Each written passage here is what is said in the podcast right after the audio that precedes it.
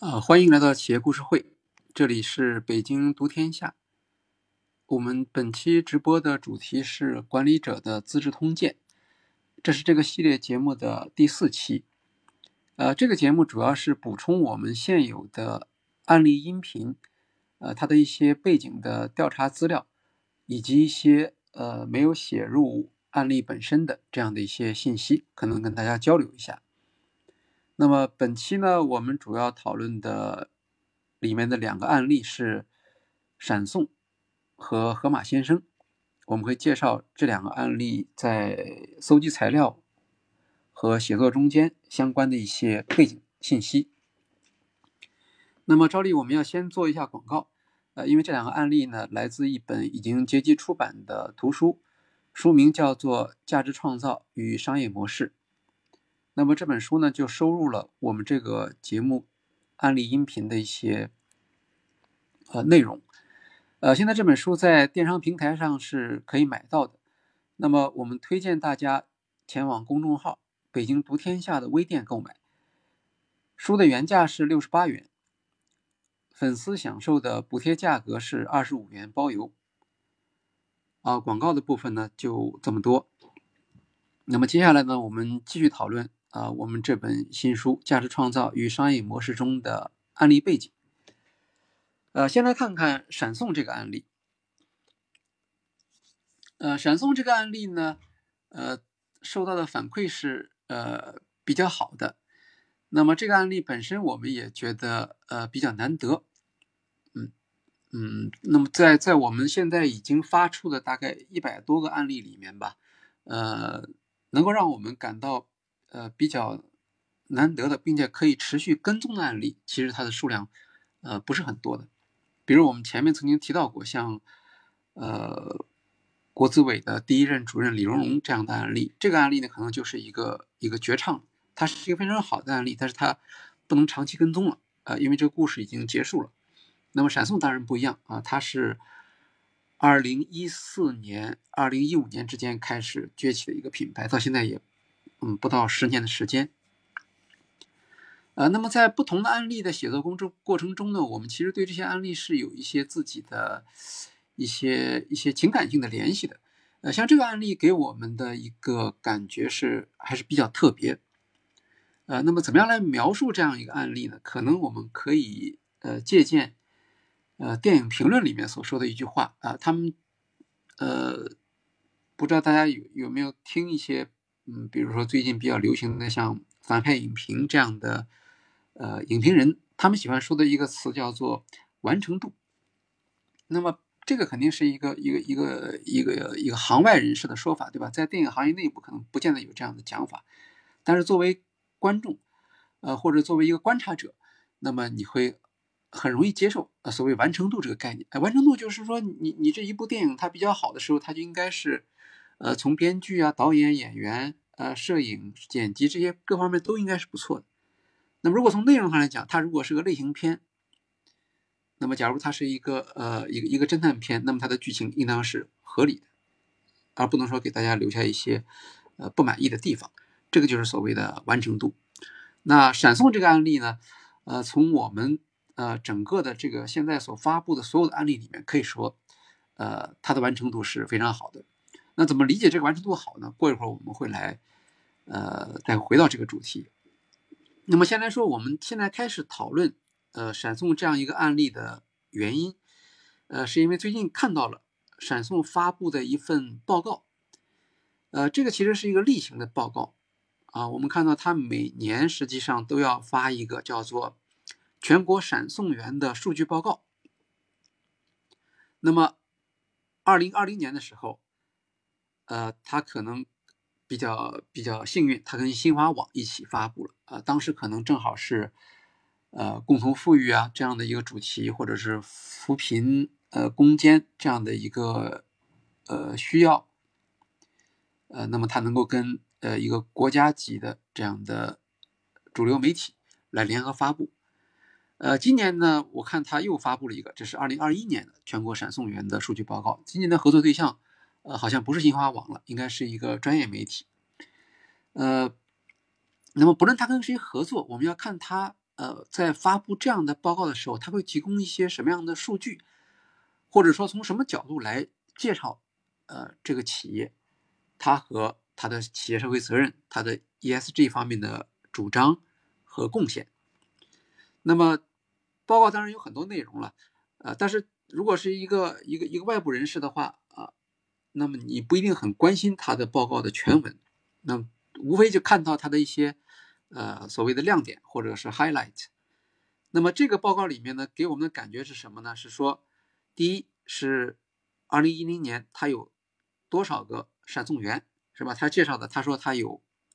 他叫发牌的闪送员超过一百五十万人，啊，同比增长百分之五十。呃，在二零二零年的时候，他当时提到的是，他重点说的闪送员的工资比较。比较高，好像是有有很多的三分之一的闪送员可能是月工资能达能拿到一万元。那么在二零二一年的报告中呢，他又增加了一个数字，说配送里程啊接近十亿公里。好，一百五十万闪送员，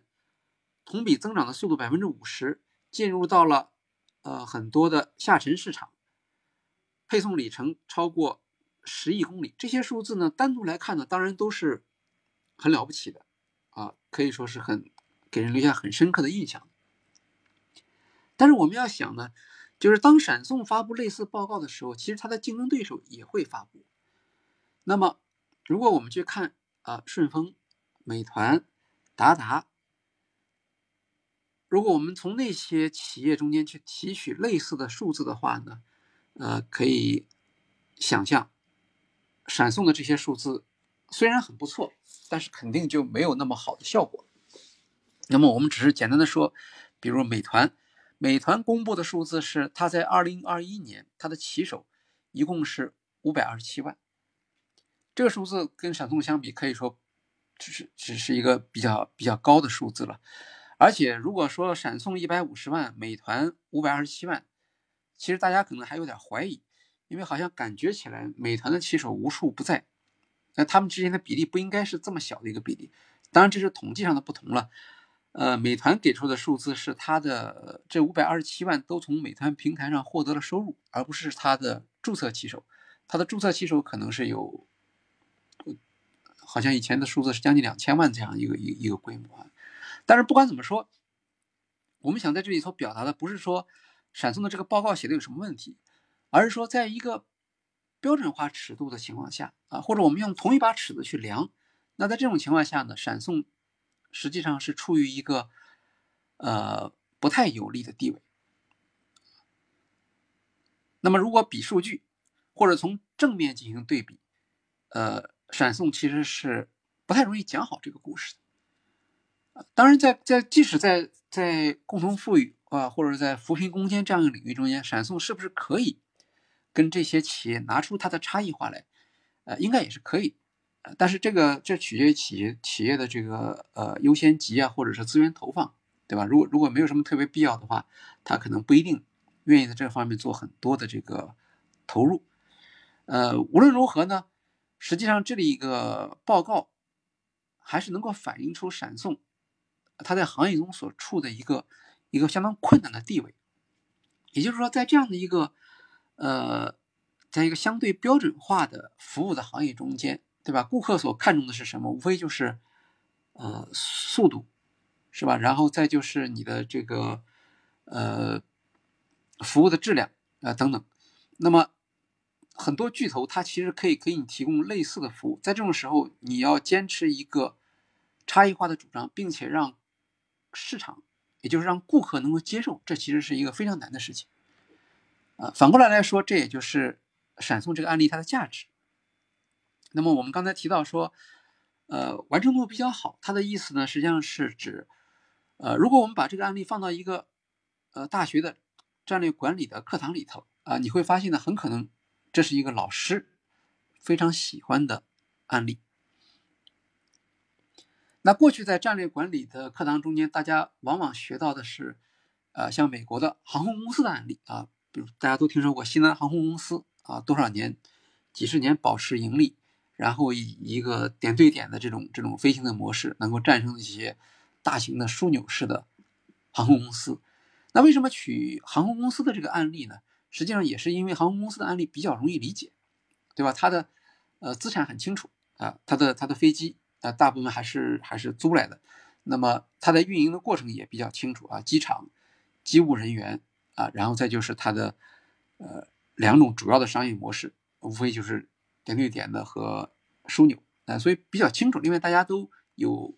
坐飞机的经验。那在中国呢，呃。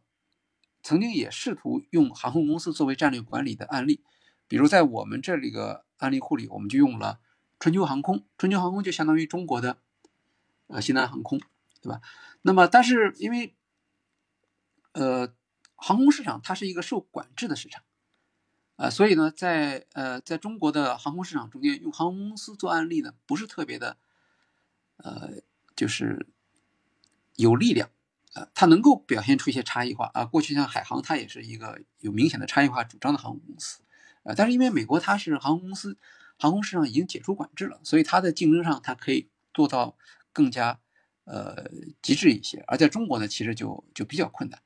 呃，你像西南航空，它光是它在它不加入中航信这个订票系统这件事情，就认为大家就认为它它它不仅是一个不是一个企业的战略选择，对吧？它当然是企业的一个特色。但是它未必是它的一个战略选择，而是它的一个政策上的一个一个结果。反过来讲呢，在中国什么市场是一个高度开放的这个一个一个一个竞争市场呢？哎，我们觉得可能快递市场可以算是一个啊，所以将来在中国在战略管理的课堂上，很可能是用快递企业作为例子来替代像在美国的课堂上用航空做例子啊，因为快递行业除了邮政它要保住的这个 EMS 之外，那其他的市场几乎就是呃开放啊，以至于说，在一个大家认为不可能再有什么机会的市场中间，啊，极兔还能盖还能够在突然之间达到这个日订单，呃，在一年时间里面达到日订日订单两千万这样一个数量，那这就是一个一个一个缺乏管制的开放市场，它所呈现的一个情况。那么闪送又跟其他快递不一样，对吧？它开放了一个，开发了一个新的类别，这是闪送呃这个案例比较特殊的地方啊，也就是它所提出的价值主张能够让大家明显的看出跟其他的快递公司是不一样的。那么如果我们用呃经典的竞争战略理论，那这个理论的开发者当然就是哈佛商学院的迈克尔波特教授，这个理论大概是在。八十年代左右开始成熟起来的，呃，当时就是迈克尔波特的课程受到，呃，那些 MBA 学生的这个疯狂的追捧，所以他一下就变成了一个学术明星。呃，他的理论基本上是两本书，一本叫做呃竞争战略，一本叫做竞争优势。那么这个书的写成到现在的时间都都很多年了，呃，有意思的是呢，如果你呃看过这两本书，或者你看过。总结这两本书基本观点的呃战略管理教材，那么你会发现呢，就闪送这个案例，它是呃非常吻合波特教授的战略管理的这个思想。那也就是他说一个竞争战略，它又有几个几个层次，对吧？一个是不同，然后呢还要有一些东西是不做的，最后呢你要说你做和不做这些事情是一个系统，这样使得竞争对手呃难以跟你来进行。正面的这个对抗啊，闪送这个案例非常呃，我相信非常受学校欢迎。还有个原因就是，它已经有一段时间了，大概是一五年它开始产品呃比较比较大量的上市嘛。那么到现在已经过去了快要十年的时间，在这个过程中间呢，它就是完全是在一个在一个巨头环绕的这样一个环境中间生长的。呃，它它诞生的时候，当时就已经有市场巨头了。那么随着时间的推移呢，又出现了新的巨头啊，比如美团，现在它占有了一个团购市场中的垄断性的优势，那么它也可以对闪送构成一个威胁，是吧？最近我们看到像呃像达达为代表的呃，甚至得到了呃沃尔玛的这种呃支持，它的这种就是极速配送，那么也是在闪送出现之后成长起来的。其实所有的这些新的。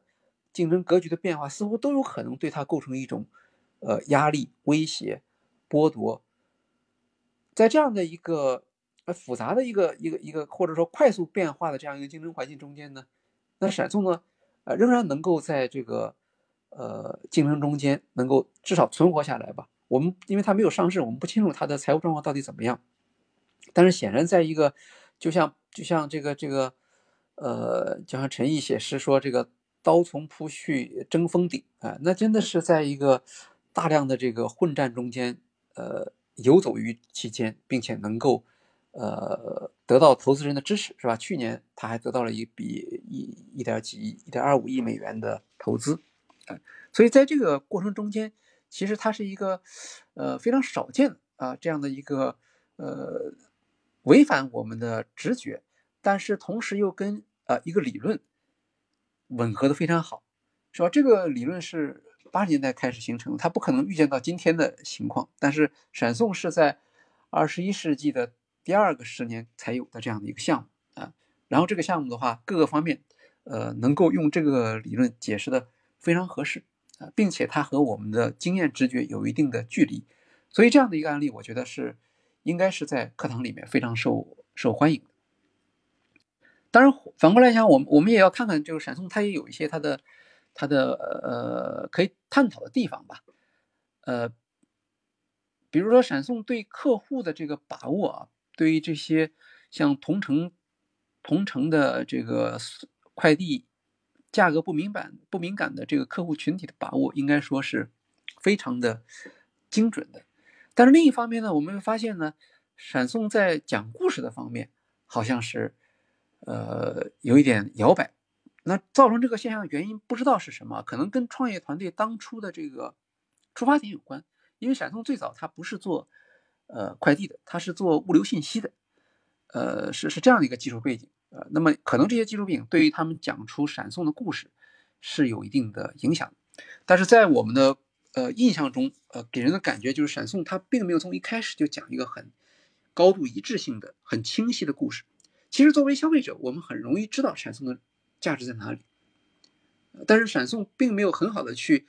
呃，去扶持消费者的这方面的信念。呃，比如闪送一开始他说它是一个用来，呃，跟顾客交换时间的生意，那么这个价值主张有有有没有它的合理性呢？当然，它它是合理的，但是这个合理性不是说只为闪送所切合的啊，因为其他的。也可能是帮助顾客节省时间啊，普通的快递，还有那些呃社区的团购啊，呃很多服务它都可以这样来主张。呃，所以这方面可以说闪送并不是特别的有说服力。呃，大概到了二零一九年的时候，呃，显然闪送是应该是意识到这个问题了，呃，所以后来他们有呃像于洪建啊什么这些人呢，他就都出来都出来说了很多话。呃，当时呢，他们又形成了一波新的这个呃价值主张的这样的一个嗯一个高密度的传播吧。那么这一轮传播呢，他们提到了呃呃善良，呃不知道这个这个这个思想是从哪里来的啊？就是他其实善良的意思就是说呃为顾客解除烦恼或者解决难题。那么这个应该说呢也是沾边的啊，因为。用到闪送的情况下，我我通常不会为了普通的一个快递去用闪送。用闪送背后必定是有一个，呃，一个有的时候是呃焦虑，那有的时候呢是紧张，呃善意等等，这些就是一些情感性的呃因素。这个其实是不错的，因为中国的呃快递行业有一个特点，就是当我想到快递行业的时候，我们往往很容易想到像阿里铁军那样的，呃，就是纪律严明，然后讲求效率啊。这个使命必达啊，就是这个，不管是顺丰也好啊，是京东也好，呃，甚至四通一一达也好，我想这些方面大家都差不多的啊。大家强调的就是，呃，效率上的因素。那么闪送在这个方面呢，可以可以跳出这个现有的呃物流行业这些企业的一个给顾客的一个共同的印象，那它可以强调情感，呃，这个思路也也是有道理的。比如说像阿里，阿里早期啊，它就有一种店小二的精神。店小二精神就是服务啊，帮助顾客解决问题啊，然后他们觉得他们很有成就感啊。那么这个这个这个类似的东西可以引申到呃闪送的服务上来。那无论如何，抓住你的顾客中的情感因素，这个呢是一个呃，通常大家都会都会都会理解到，就是情感和呃数据或逻辑相比，它在顾客的在对顾客的这个感染力方面肯定是要有效的多啊。所以在这个意义上来讲的话，呃，应该说二零一九年开始闪送的这个这一轮的传播，呃，可以说他。想出了一个好的方法，只是他的他的他的用词啊什么之类的这些东西可能还可以去探讨。但是强调闪送所服务的领域是一个顾客有情感联系的，这个呢，呃，没什么错，并且确实能够表现出闪送和其他顾客的呃和其他的物流服务商的不同。那当然还有个概念就是信任，呃，信任是跟闪送的呃内容有关系，对吧？因为你你通过闪送。去递送的东西，除了像像蛋糕、鲜花之外，你很多东西是跟你，呃，跟私人的这种呃有有关的东西。那么这个时候，你就需要它有一个保障。呃，另外我们看到，在我们在案例中也提到了，像呃快递，我们其实不是特别特别想要跟快递员进行交流的呃，但是闪送的时候就不一样了，闪送的顾客是很乐意跟。跟这个闪送员进行沟通的，呃，并且很配合他们，啊，那这样的一些呢，其实都是，呃，闪送作为一项快递服务和其他的快递服务不同的地方，呃所以我觉得，呃，应该说从这两年的变化来看，闪送是在把情感因素越来越多的，呃，放到它的价值主张里面去，包括它像它跟小米合作的那种闪送，是吧？小米的这个手机首发。啊，那通过闪送让顾客能够让粉丝能够第一时间获得，这其实也是一个，也是一个，就是说从，呃，通过从情感的角度来建立品牌联系的这样的一个选择，啊，应该说这是一个，呃，很好的切入点，呃，包括呃汽车配件其实也是一样，对吧？如果你你你汽车如果你出了问题临时坏了，你需要一个配件，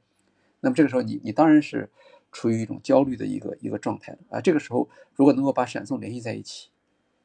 和你呃和你这个呃为顾客啊解决顾客焦虑，快速的帮顾客解决问题，啊这些呢实际上是一个呃好的一个呃品牌主张的这个价值点，呃未来呢我们很有兴趣的去观察闪送将来在这个领域中间。呃，在强调他的他和顾客的情感联系这个方面还能够走多远？呃，另外这个能不能够推广到呃更多的业务上去？包括在企业服务中间，是不是也可以把呃情感联系放到里面去？这个呢是可以可以可以探讨，也要看闪送将来是他自己是增加哪些呃业务场景，是吧？虽然他现在的增长可能不像呃一个一个。呃，通常我们所看到的一些案例，那那样的有一个戏剧性的这种这种这种增长，呃，但是它仍然有很多的呃潜在的机会可以去测试的。呃，那么闪送这个案例作为呃我们我们在看待闪送案例的特殊性的地方，还有一个呢，就是如果你从传统的战略管理角度来讲，你可以去用用波特的这个呃竞争战略这个理论去研究它。但同时呢，闪送又具有现在的最时髦的这个战略管理的这个案例的一个特点，呃，它是一个平台型的案例，呃，它呃，它就是个简单的说，它是一个双边平台嘛，对吧？它既要既要有足够的闪送员在平台上，又要有足够的顾客在上面，能给这些闪送员提供订单。那么平台战略是呃最近几年比较比较时兴的这样的一个一个。觉得能够能够不能说替代竞争战略，它至少可以丰富战略管理内容的，呃，这样一种呃，特别是能够跟快速增长，呃，能或者能够实现快速增长的这样的一个呃一个案例的环境。那么这也是闪送的一个特点啊。闪送其实这个方面，因为它没有上市，所以它披露的信息不是很多。比如说它到底怎么样去补贴？呃，这个平台怎么样来调整这个平台中间的运力和需求之间的关系？尤其是，呃，大家知道它的它的这个需求的产生是高度的呃零散的，因为当你有闪送需求的时候，你当然需要马上能够解决啊，所以它能够十五分钟响应。它现在甚至在一些，听说它在一些开发区里面为企业服务的时候，它甚至说一分钟就可以响应。那么这个其实是抓住了，就是怎么样能缓解顾客的焦虑呢？就是快速的、极其快速的响应才能够缓解顾客的焦虑。啊，甚至你没送到都没关系，你只要响应了，这个就有助于缓解顾客的焦虑。但是，究竟怎么样来实现它的这个平衡和和增长这方面内容呢？我们在现在的案例中间还呃讲的比较少，呃，可能也是因为材料材料不足吧。呃，我相信在最终闪送无论是是通过并购呃加入某一个大的集团，还是独立上市，它都会有机会来披露更多的这个信息。现在我们所知道的大概只是呃它的运营费用的一些分布。比如说，他曾经提到过，他们的运营费用百分之八十是用于闪送员这一块啊，这个当然正常，因为你要给闪送员支付这个呃这个培训呐、装备啊，然后分成就这些。然后呢，它还有百分之二十的运营费用呢是用于用户的，呃，可能主要是用户的补贴。那么实际上我们看到它，呃，很可能是同步的进行双方的补贴，然后根据市场的这个需求。和供给的这个变化，然后来平衡这个呃补贴的这个力度，是吧？当一定情况下，如果说呃比如说失血失的太厉害的时候，它可能就会减少一些用户的这个补贴。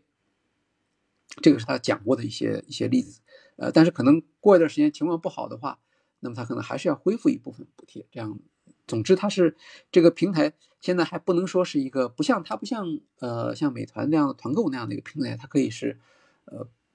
等于高频率并发的这么一个状态，它还是一个零散的，呃，作为预测上来讲的话，呃，可能还不是那么准确的这样的一个，所以非常好的一点就是这个案例它是一个可持续的案例，呃，过去几年，闪送和其他的这些巨头之间的这种过手吧，呃，已经证明了闪送这个商业模式它的这个差异化的价值，但是这个战事现在还没有结束。啊，它不像美团，美团可以说在团购领域中间，基本上这个这个战事已经是结束了，呃，所以现在美团是，呃，向其他的这个行业去扩张这样的一个概念，呃，主要是因为在闪送这个领域中间，还是有新的概念不断出现，而且有些新概念呢，它结合的或者它依托一个现有的市场，呃，所以它可以成长起来很快，比如说我们呃最近看到的像极速配送或者叫超快配送，是吧？超快配送。那不光是说在国内，呃，其实，在呃，在美国，超快配送它现在是发展的很快，特别是去年，呃，说是十五分钟送达，呃，但是超快配送呢，呃，看起来风险并不是那么大，因为超快配送往往是跟一些呃现有的这些大型的这种这种机制是联系在一起的，比如说，呃，沃尔玛的那个电商，沃尔玛电商的物流是美国的一家一家一家公司，叫叫叫 Intercut，好像是。对，那那么这家公司，呃，它本来它就有很大的这个沃尔玛的业务，还有其他的电商平台都用它的，是跟亚马逊对抗的，所以它发展起这个极速配送这个业务，相对来说风险就不是那么大，或者说它的资源其实也是呃很大的。那么如果在中国它发起这样的一个服务的话，那么像闪送其实就会受到一个威胁。但是我们还是要看，像这个超快配送，它跟闪送的业务是不是有一个差异化。呃，那如果是的话，那么闪送其实还是可以不受这样的呃竞争因素的影响的。然后有意思的是呢，就是呃虽然闪送已经存活下来了啊，已经经过了几年的时间，应该说是呃好像它的它的生命力应该表现的是比较呃顽强呃而且是有生长的空间。但是呢，呃观察观察家可以说呃总是不断的。提出一些怀疑的因素啊，不断的对它进行怀疑。那么这个怀疑当然也有道理啊，因为有些竞争对手发展很快，比如像顺丰同城是吧？顺丰同城，呃，起步并并并并不早，但是顺丰同城已经上市了啊，而且顺丰同城呢，它提供的一些服务呢，跟闪送呢是有一个有一定的替代性。我看到一位自媒体的专家在。呃，发表了一个意见，就是说，他说，嗯，闪送可能可能前景不是不是特别乐观，呃，他举了一个例子，就是说闪送的差异化到底能够是不是能够说服用户啊？比如他说啊，同样的配送距离，闪送的价格显然是比较高的啊。那么顺丰采用的同城，顺丰同城采用的这个模式是拼单模式。那么他们发现呢，虽然是他用的拼单呢，可是，在呃递送的时候呢，时效和闪送，呃，他说差不多。呃，用他的自己的话来说，他说闪送用更高的价格换来的却是效率与顺丰同城急送仅仅相差半个小时。那他的意思呢，大概是说，如果顺丰同城能够继续改进的话，把这半个小时追上去的话，那么那闪送的这个价格就站不住了。而闪送这个模式，它是因为它多少它是要需要补贴的，所以它必须要保持一个高价格。如果它的价格跟顺丰同城一样，那闪送其实是不可持续的，啊，所以这个就是他的一个一个一个观点，呃，那么这个观点有没有道理呢？我我们也不能不能直接下一个结论，还是要从未来的呃竞争发展来看，呃，但是还是可以分析一下他这个观点有没有可以讨论的余地，应该说还是有可以商量的余地的，因为他说到他说呃只差半小时，呃，听上去好像是一个很短的时间间隔。那么当然，如果你的快递是明天送到，那么差半个小时，呃，应该说对顾客来说是没有任何感觉的。可是如果这个快递的过程，比如闪送，它一般的快递，呃，通常是在一个小时这个范围。那么在一个小时的范围内，如果双方差距，呃，差出半个小时来的话，呃，那么这个，呃，这个差距或者这个时间差异。对于顾客来讲，会有什么样的影响呢？呃，虽然我们没有看到这方面的报告和数据，但是可以想象一下，呃，应该还是有影响。特别是考虑到，呃，闪送它的它投递的内容啊，呃，往往是有一定的情感因素啊，比如说一个一个钥匙啊，或者是什么，你你临上临上临到机场了，你缺点什么东西了，那这个时候的话呢？呃，半个小时肯定是一个很大的差异了。呃，其他的其他的场景会不会有呢？可能也会有，比如说你的车停在路上，那么你你这个时候你在等这个配件的时候，那么半个小时对你来讲也是一个也是一个有差异的体验。哎，呃，然后这个差异时间差异怎么理解？是不是真的重要？虽然没有数据，但是我们可以从呃别的企业的案例中间呢。来获得一个启发，正好是我们接下来要谈的那个河马先生。我们知道河马先生的侯毅在接受采访的时候啊，呃，因为河马的模式很复杂嘛，它有各种各样的不同的这个特点。那记者有的时候就不停的追问他，最后记者就说说如果把所有的这个东西都扔掉，河马只保留一样特色，你会保留哪一个呢？那侯毅的回答是说我会保留三十分钟送达。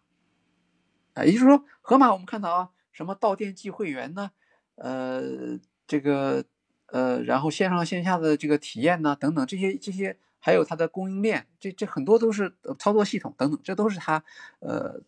不停的去去去宣传的东西。可到了最后，别人问他的时候，他还是说的是三十分钟送达。呃，那当然是不是因为侯毅是做物流出身的呢？不是因为不是因为这个原因，而是因为整个盒马的模式。它给消费者的最大的价值是说，呃，年轻人或者是呃独立居住的这些年轻人，那么他们想要做饭的时候，突然想起来想要做饭了。呃，年轻人都是临时起意，他不会说是像家庭主妇一样，是今天把明天的菜就规划好了。那这个时候，他愿意从盒马那里去订货，三十分钟送到，他家里稍微准备一下，这个时候他的送到的东西正好可以开始做饭。所以侯毅就说呢，如果超过三十分钟的话，那么和两个小时送到的就没有什么区别，啊，甚至可能和第二天送到也没有什么区别。这就是时间要素的这个重要性，啊，当然闪送实际上是不是还有改进的余地呢？恐怕不大，因为它现在已经出现了一些，比如说交通事故啊，什么或者说货物的毁损啊等等啊，这这这这这个是当然是不可避免的了。可是也就意味着你在流程的改进上可能不是说。总是能够做到，当然它可以优化，可以降低这个比例。那么，也许顺丰同城可以在时间上赶上它。但是如果顺丰同城是采用拼单模式的话，那么从商业逻辑上来讲，呃，不太理解它为什么能够赶上它啊？除非它的拼单的那个呃是非常的呃智能或者准确，使得它的速度非常快。呃，但是回过头来，我们看到像闪送的商业模式特点就是，它既然是一个呃零散的、呃随机的这样的一个需求，那你怎么能够做到在拼单的时候，呃实现一个像像这个闪送这种呃拒绝拼单、专人直送这样一个模式，跟它相实现一个相同的一个效率呢？这可能还是比较难的。当然，在时间上的这个呃，给顾客提供的一种差异化体验是闪送，到现在为止，我相信是它一直能够站得住的原因，也是它可持续的本钱，所以它也不会允许别人在这个领域中间向它发起挑战啊。那接下来的话，我们可以再继续观察啊，这个就是关于呃闪送的案例的一个一个背景的介绍。呃，在适当的时候，我们会把闪送这个案例呢做一个更新。啊，好，接下来呢，我们就来谈谈呃河马。呃，河马先生呢这个案例在我们的呃案例的收听记录里面是比较高，我忘记有多少，大也大概可能有个一有个一万次的播放这个量，说明大家对他是很感兴趣的。但这个案例本身其实是挺挺匆忙的，啊，因为。河河马在我们在我们提交这个案例的时候，河马还在不停的推出新的呃业态。呃，我们这个案例写到河马的 X 会员店，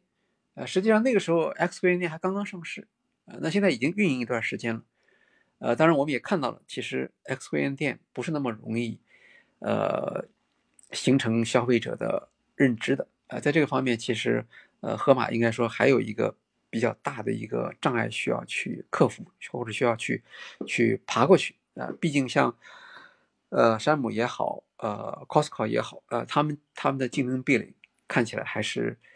比较高的。但是盒马这个案例有个好的地方，就是材料确实是相当丰富。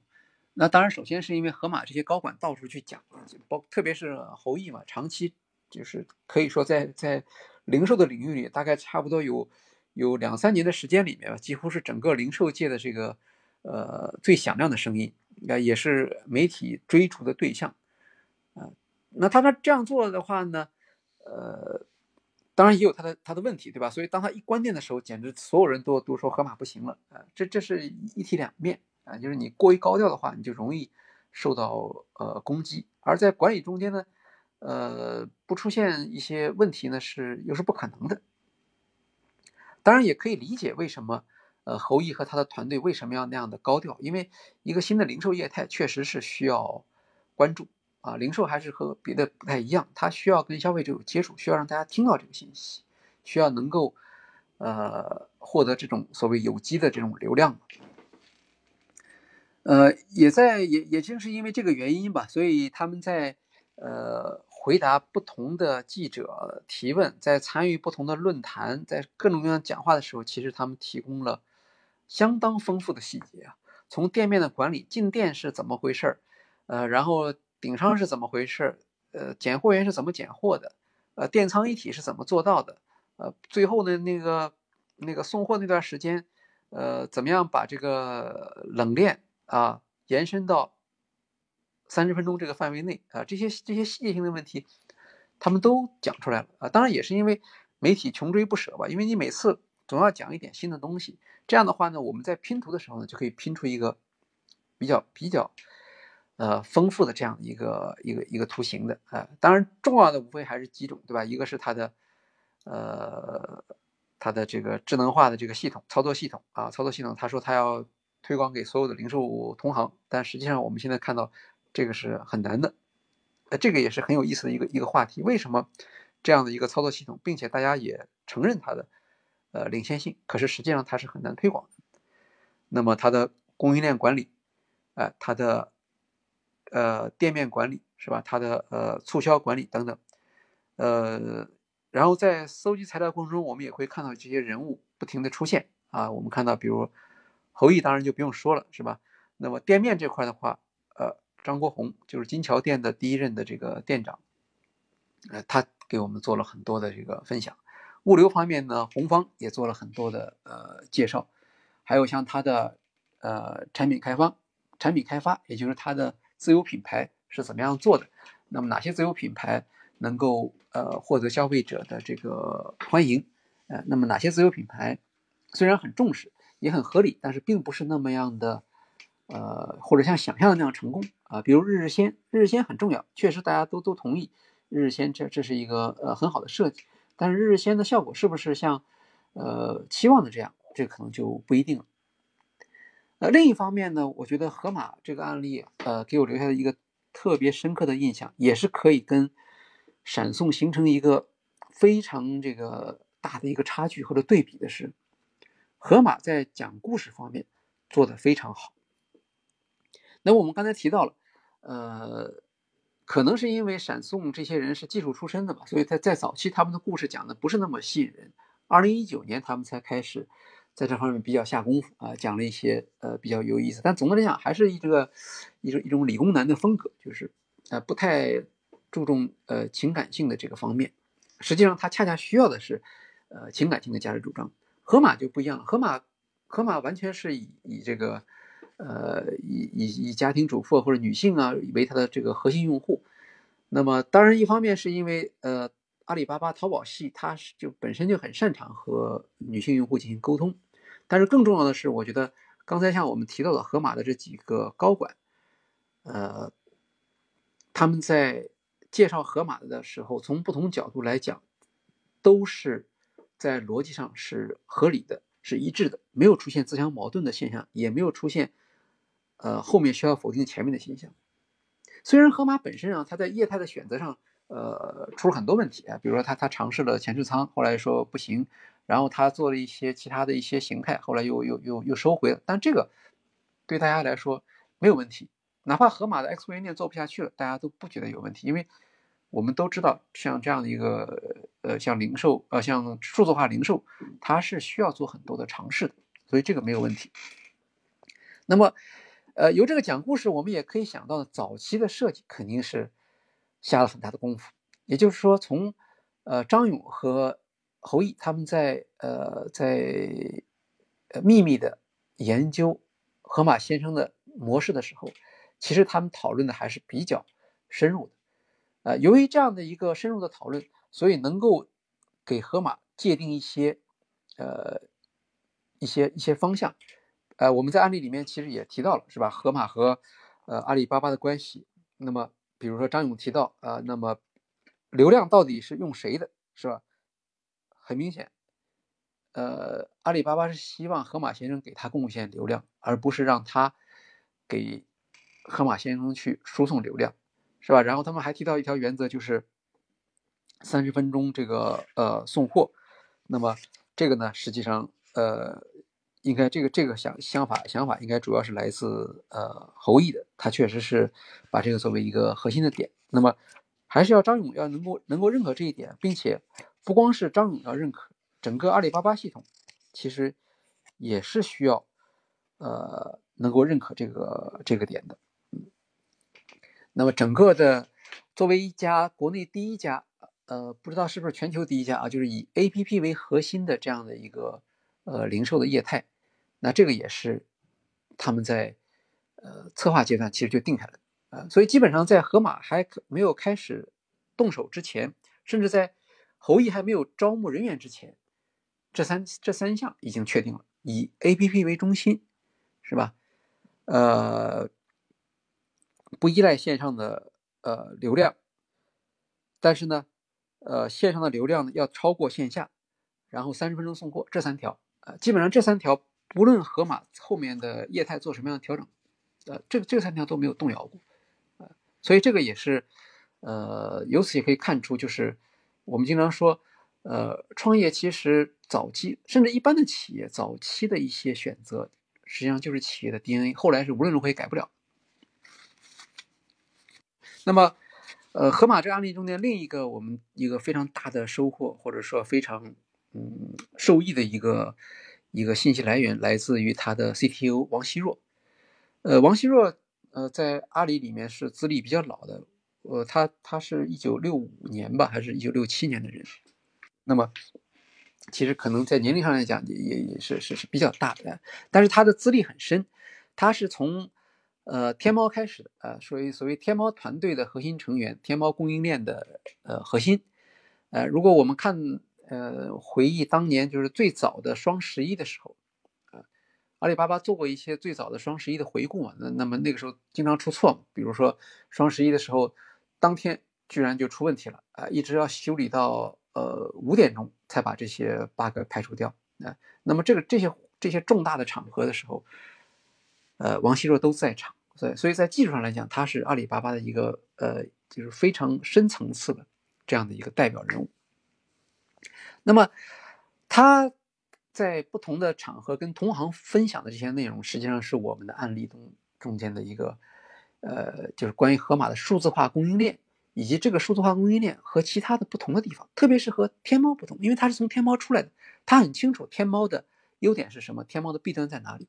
所以在盒马。做设计为盒马设计这个供应链的数字化供应链的时候，他就，呃，把他过去在天猫的经验，其实是呃很好的移植到了盒马来，并且他很清楚盒马必须是和天猫不一样，啊，那么这个不一样在哪呢？这里面就涉及到一个一个一个总结和表达的问题了，对吧？我我们看到很多技术人员他不一定能够很好的把握这一点，王希若在这方面做得很好，他讲得很清楚，就是盒马的供应链变革的核心。或者它的基础其实是分布式物流。那么，这个分布式物流是什么意思？分布式物流其实就是大致上就对应着跟天猫或者是京东的那种，呃，分销式的物流是不一样的。呃，因为无论是呃京东也好，呃天猫也好，呃，他们本质上都是呃，甚至到了亚马逊，他们本质上都是从沃尔玛来的。对吧？沃尔玛，那么当然它是一个零售品牌，但是实际上，在谈到沃尔玛的时候，或者或者在消费品快消品品牌公司里工作的时候，大家会把沃尔玛看作是一个分销商，分销是它的主要的这个功能，而分销的特点就是一个中心仓，服务全国，效率特别高。但是分销呢，那个数量上是可以满足当地的需求，但是它的一个缺点就是对当地的本地化的响应。在分销上始终是一个比较困难的一个一个一个一一个题目。那么，呃，河马先生出来了之后，他强调的就是一个去中心化的一个分布物流，因为每个店它的情况都是不一样的，甚至每个店的品种都应该是不一样的。那么能够做到这一点的原因是什么？是因为它有一个高度灵活的供应链，除了它的电仓一体化，它还有一个中转仓，是吧？这些呢？呃，整体上就能够支持盒马在前端的这种灵活性。呃，另外呢，分布式物流呢还有一个好处，就是它可以在流量方面，它有一个很灵活性的一个反应，就是到店进物流。但是我们看到，除了像山姆或者像 Costco，那么沃尔玛那么大的一个流量，它其实做不到到店进物流的，这是一个呃非常可惜的事情。呃，从零售技术上来讲的话，应该是。像盒马可能跟跟沃尔玛这样的零售商，它差距是非常大的啊。但是盒马利用技术，给自己呢，呃，就是武装了一些独特的这种呃能力。啊，在王希洛这个案例，呃，王希洛提供的这个信息写到我们案例之后呢，我们又在又在想到一个问题，因为呃，大家知道阿里巴巴其实也是两条腿走路嘛，盒马先生是是。独立的一个新零售的形态，那么他还买了大量的零售店，是吧？比如说三江购物，呃，高新零售、大润发什么，他都把它买下来。买下来的意思，他是觉得当时一个口号叫做数字化赋能改造零售。那么现在我们知道了，改造零售其实是不太成功啊。不光是他改造零售不成功，像京东啊什么企图去改造零售也都不太成功。这也就是为什么河马先生。特别的引发注意的一个原因，就是侯毅在这地方可能是他有一个呃，他跟张勇有一个比较好的沟通，就是不要再去费力气去做这个呃零售店的这个数字化改造了啊，我们就从头开始来做。那么阿里可能还是想呃做一些努力吧，因为他他他他像高新零售他们的呃投资额度都是几十亿美元嘛，呃，所以二零一七年的时候呢，我们看到呃阿里巴巴就把王希若呢呃派到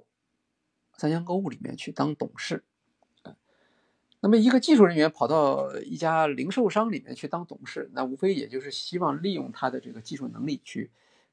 对三江购物做一些影响。那显然呢，他这方面的影响呢不是特别的，嗯，成功，或者说希望不是很大。所以到了呃后来是二零二零年左右吧，大概是他他又退出了这个三江购物的董事会。也就是这样一个宝贵的资源，你放在那个地方，实际上它呃发挥作用的价值不大。那么不光是三江零售不行，呃，三江购物不行，是吧？高新零售其实也是不行。呃，这里面其实我们可以将来在别的案例中可能会有机会来来讨论这个这个事情。呃，现在我们看到的一个比较典型的一个案例是，呃，京东对永辉的这样的一个一个零售数字化的改造。啊，现在京东的 CEO 是呃，现在永辉的 CEO 是京东数科的吧？是以前是是是做这块的啊。他们请的顾问团队也是京东数科出来的一帮人啊。但是改造恐怕不是那么顺利。回头如果有更多的信息出来，呃，我们可以把这个永辉的数字化变革做一个案例，这个应该是呃比较有意思的。呃，实际上永辉应该还有一定的灵活性，它应该是能够呃在数字化变革上。应该是能够取得一个，我们特别希望它能够取得一个比较好的成果。呃，这样的话，我们可以看到，呃，在传统零售行业这样的一个巨大的变革，那么它是如何跟员工达成和解，然后推动这样一个变革的实现？其实，在在技术上，呃，应该说大概不是主要的困难。现在主要的困难实际上是要让员工。呃，认可并且支持他。像你像便利蜂，它其实在在这方面不是很成功，他是把那些呃有零售经验的人都都给都给放跑了啊，或者是人家觉得在在便利蜂受不受尊重啊，我的专业技能得不到得不到尊重，所以他们都跑掉了。呃，但是便利蜂的模式是因为用系统替代人工决策，所以它呃不懂零售的人在他那也能当店长。哎，可是永辉，我想不太可能啊，因为永辉它的这个，它是它是以买手制为中心嘛，它的生鲜呢，这些呢是需要呃知识积累的，特别是零售知识的积累，所以它不能说允许这些雇这些员工流失。那么，如何让这些员工呃能够接受这个数字化的这些政策，这个可能是永辉现在呃最最感到困难的一个问题吧。因为你不能靠收买，就是你光靠激励啊什么等等，恐怕是解决不了问题的。还是要让大家在在在这个呃思维上能够能够接受这样的一些新的东西，呃，或者他相信比他自己过去的呃那个做法呃更加合理，这样才能够实现。那么在呃河马先生的案例中间呢，我们刚才提到了呃王希若到了三江购物。那么好像在三江购物方面，他很难发挥它实际上的作用。其实对于盒马先生内部呢，我相信他们在呃组织上恐怕也出现过一些问题。比如我们碰到一个一个疑问，呃，既然盒马先生是一种分布式的物流，那么盒马为什么还要尝试这个前置仓？就是它本身其实已经可以解决呃前置仓的问题了。啊，当然，可能有人说是前置仓是在它还没有开店的地方去做，呃，但是这个呢，前置仓呢和盒马先生现有的模式呢其实是不太兼容的，就是说，盒马的模式是还是需要有到店的体验，就如果你没有到店体验的话，直接去通过社交媒体或者通过什么流量下载一个，那你很难，呃，让顾客接受盒马的这种呃特殊性或者它差异化的主张。那么也就是说，即使你要做前置仓，似乎也不应该由盒马来做，因为和前置仓的商业逻辑和盒马是不太一样。所以我们可以看到，就是侯毅好像是在这个问题上反复摇摆。但是我相信，在他的商业判断上，他可能从来没有考虑过去去做前置仓。那么，盒马的前置仓的选择有可能是呃组织压力的一个结果。也就是说，别人做了前置仓，那么阿里巴巴谁来做呢？是让天猫来做，还是让盒马先生来做？恐怕只能让盒马先生来做，让他来做比较合理。所以，虽然前置仓这个模式并不是呃侯毅所所所愿意接受的，也和盒马的商业模式甚至是冲突的，但是他仍然需要让侯毅去尝试一下。呃，只不过是从上到下，既然都都不太都都对这个事情有怀疑啊，所以侯毅就。短暂的尝试了一下，立刻就取消了，嗯，因为实际上确实也是在在，即使前置仓模式能够存活下来，它也应当从河马先生的体系中间独立出去运营，因为他们两边是不太兼容的。那么这当然只是一个猜想，实际情况是怎么样，我我们并不清楚。但是由此呢，也引发了一个兴趣，就是像河马先生啊，他看起来他在阿里巴巴内部，它是一个呃。外来户的感觉，就是总有给人感觉一个不是一个很融合的很好那么他肯定会遇到一些组织上的问题，所以作为一个呃内部创业的项目，河马先生他从一开始就得到了张勇的这个保护和特别的支持。除了我们前面讲到的啊，他的讲故事的一致性，这个显显然是张勇和河马呃反复讨论的结果。那另一个我们可以看到，把王希若、把天猫的这样的一个核心团队的成员啊，并且久经考验的这样的一个技术专家送到盒马去，这个实际上，呃，对于张勇来说也是一个重要的选择。而且我们知道，王希若到盒马并不是一开始就去的，啊，是在盒马运营了一段时间之后才去，呃，作为这个技术上的负责人去。支持河马的，因为侯侯毅和他当时现有的这个河马团队，在技术方面显然是不足以支撑，呃，河马先生的这种呃独特性。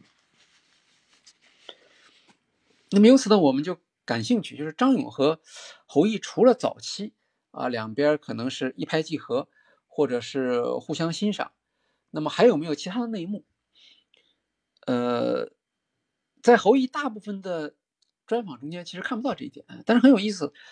呃，我们挖到一篇这个访谈，是中国经营报对侯毅的访谈。那中国经营报是一个很老的一个商业媒体，现在不不是特别的活跃了。大概在可能在侯毅刚刚进入职场的时候，这个中国经营报当时在国内是非常有市场，就是在在报摊的时代吧。呃，那个时候大概二十一世纪经济报道啊，经济观察报。呃，中国经济报经常是放在一起的，都是很厚厚的一叠。所以我想，呃，中国经济报他去能够得到采访侯毅的这样的一个机会，实际上是呃跟侯毅的职业经历是有关系的。那么在他的采访中间就披露出来，呃，张勇对河马先生这个项目对于侯毅本人的这种保护，而且呢是从一个第三者的角度来呈现出来。也就是说，侯毅甚至他自己都不知道，呃，张勇当时把他放到上海去，然后把他们的这些项目尽可能的和呃阿里巴巴内部的可能有争议的这样的一些呃部门呢人人物把它隔离开来，啊，因为阿里巴巴当时除了天猫有零售，还有生鲜等等，就是很多业务实际上是跟河马先生是有关联的。那在这种情况下的话，你作为一个 CEO。你不可能是说表现的很偏向一个一个新的部门，但是你又不得不把这个部门放在你的优先级上，所以这个时候对张勇就是一个一个考验。那么在这个时候他做的怎么样？其实侯毅当时可能忙于忙于去去去内部创业这个前期的工作，他并没有考虑到这些因素。但是阿里巴巴的合伙人后来到呃河马先生这边来参观，到上海金桥店参观，那个时候已经是马云。来过以后了，就是河马先生已经可以对外公布了，啊，这个时候他们就在，呃，和侯毅的谈话中间，把张勇在背后怎么样保护侯毅的这个故事告诉了他，那么他又告诉了中国经济报的记者，啊，看起来这这条信息呢，在在外面的传播的并不是很很多，也就是大家好像没觉得这是一个很困难的一个一一个工作，呃，但是在大型组织中间工作过的人，我想都可以理解啊这里面的困难。那么另一个反映出来张勇为难的地方，其实就是，呃，河马先生在阿里巴巴内部的这个地位的变化。是吧？他他出了问题的时候，他出质量问题的时候，张勇不得不现场去去去给他们发这个什么烂番茄奖啊。那么当然是他得去发了，因为这个项目是是他作为 CEO 为这个整个集团开发出的这个新的业务增长的方向。那出了问题的话，他当然要负全部的责任。呃，所以我们也可以想象，他到现场去，实际上也是代表着一种责任的承担啊。那么在内部的组织中间也是一样，组织结构。张勇在接任呃阿里巴巴的这个 CEO 之后，他所能做的就是组织结构的调整啊，他不可能做组织变革了。呃，可能不光他不能做组织变革，即使马云回来，恐怕也很难做了，因为这个这个大的机构已经形成了，积重难返了。呃，但他不停的做这个组织结构的调整，其中我们看到像盒马，就是一会儿做这个业务，一会儿做那个业务，啊，侯毅还曾经承担过他的那个农业电商的这个这个工作。然后呢，一九年的时候把它升级为独立事业群，呃，后来呢，啊，半年之后吧，又把它降为一个一个一个叫子业务啊，向呃戴珊报告。那么后来呢，又又又回归集团，又直接向张勇报告，这是二零二一年的事情了。所以在这中间是有一定的这个摇摆。这个摇摆呢，呃，我认为呢，张勇作为一个。呃，CEO 的话呢，他对这个项目的支持呢，应该是没有什么变化的。也就是说，他对河马先生的，呃，他的他的价值、他的未来、他的潜力，他的看法应该是很稳定的。那么在这个过程中间，他在组织架构中给他找一个合适的位置，所以才出现了不停的有有有报告对象发生变化的这样的一个一个情况。那么对于一个像河马先生这样的一个其实风险很高的创业，然后你在组织内部折腾他的话，其实是。很危险的一件事情，呃，按道理讲的话是不应该发生这种情况的，呃，所以很可能是组织内部来的这个非常巨大的压力，迫使张勇不停地做这种调整。但是不管怎么说，呃，我相信，呃，他对河马先生未来的潜力的看法是没有什么变化的。然后现在我们看到了，到了今年的呃第一季度。当时 Bloomberg 有一个有一个报道说，河马先生要独立上市了，估值一百美元。那这条消息呢，在国内引发了很多的报道。呃，报道主要是两个，一个是，嗯，普遍大家认为河马是该独立了啊，因为不然的话就会拖累到阿里巴巴，尤其是阿里巴巴现在在股票价格上，呃，承受的很大的这个压力啊。那这这个压力当然也也也会反映到张勇的身上，也会反映到戴珊的身上。那么当然也会落到侯毅的这个身上，在这种情况下，侯毅在这个阿里巴巴的内部，那么他其实面临的是一个不太友好的，或者说，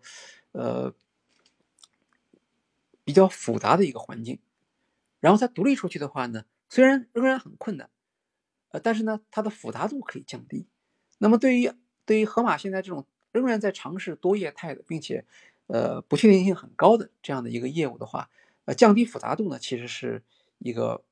非常重要的一个选择，也是一个对对侯毅和他的团队非常大的一个帮助。所以在这个意义上来讲，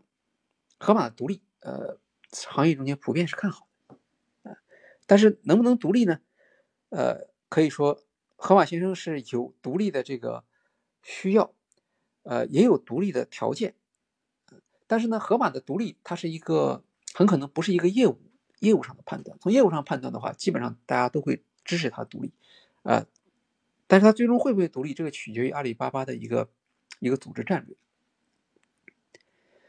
那么，呃，另一个大家吃惊的地方呢是，说好像估值有点偏低，啊，一百亿美元估值，呃，作为阿里阿里巴巴如此高调的啊，并且这个呃全国铺开的。它的这样的一个估值水平，呃，做了这么大的这个这个，做了这么多的工作，似乎和它的那些收购过来的零售相比，对吧？因为好像高新零售是三十三十亿美元，还是多少多少？这个这个就是大概看起来好像差距不是很大。那这样说起来的话，是不是河马先生它的它的价值也不像我们所期望的那么高呢？啊，当然这个 Bloomberg 的报告呃并没有得到阿里巴巴方面的这个回应啊，他他他没有提到这件这件事情，也也也不做这个呃解释。那么呃，所以现在河马先生他下一步所面临的这个困难，可以说是呃越来越大。因为早期的话呢，呃，一方面是得到了阿里巴巴方面的支持，另一方面呢，其实嗯，媒体啊，呃，甚至用户其实也都是很支持他的。呃，我们很难看到一个零售店出来了之后，有那么多的利益相关人去去去去，呃，对他发表评论啊，采取行动啊，连。中国人民银行这个好像跟零售商没有什么关系的也卷入，他还要对对河马先生这个不收现金的做法做出一些评价，所以他是吸引了大量的这种免费的这个流量啊。那么后面他还能不能够呃把这些免费的流量转化为顾客价值？这个呢是现在呃河马先生所面临的一个比较大的一个一个挑战。那么。在他背后呢，就是河马先生他所现在的他现在的这个呃战略选择呢，不是他个个体的，不是孤立的，实际上是和阿里巴巴整体的战略选择是有关的。这个也就是阿里巴巴很难下决心，呃，让他去独立的一个原因。因为独立了之后，他和天猫之间的关系，呃，就就变成一个不可预测的，甚至是一个高度不确定的一个一一一个一个情景了。啊，假如说他不是太顺利，那没关系。那因为他如果是独立出去的话，肯定还有其他很多的呃投资人，那么大家一起承担这个损失。但是如果他特别成功的话，那实际上会冲击呃阿里巴巴现有的一些这个基础性的架构，包括它的这个整个呃天猫的这个呃特别天猫超市的这个逻辑。那么他有没有做好这个准备？呃，然后他在考虑这个问题的时候，他是怎么样来来来来来设计的？是把呃战略优先级放在河马先生身上啊，力求让河马先生来再造一个呃天猫这样的一个规模啊，还是说继续把河马先生作为一个呃创业的实验项目，呃为新零售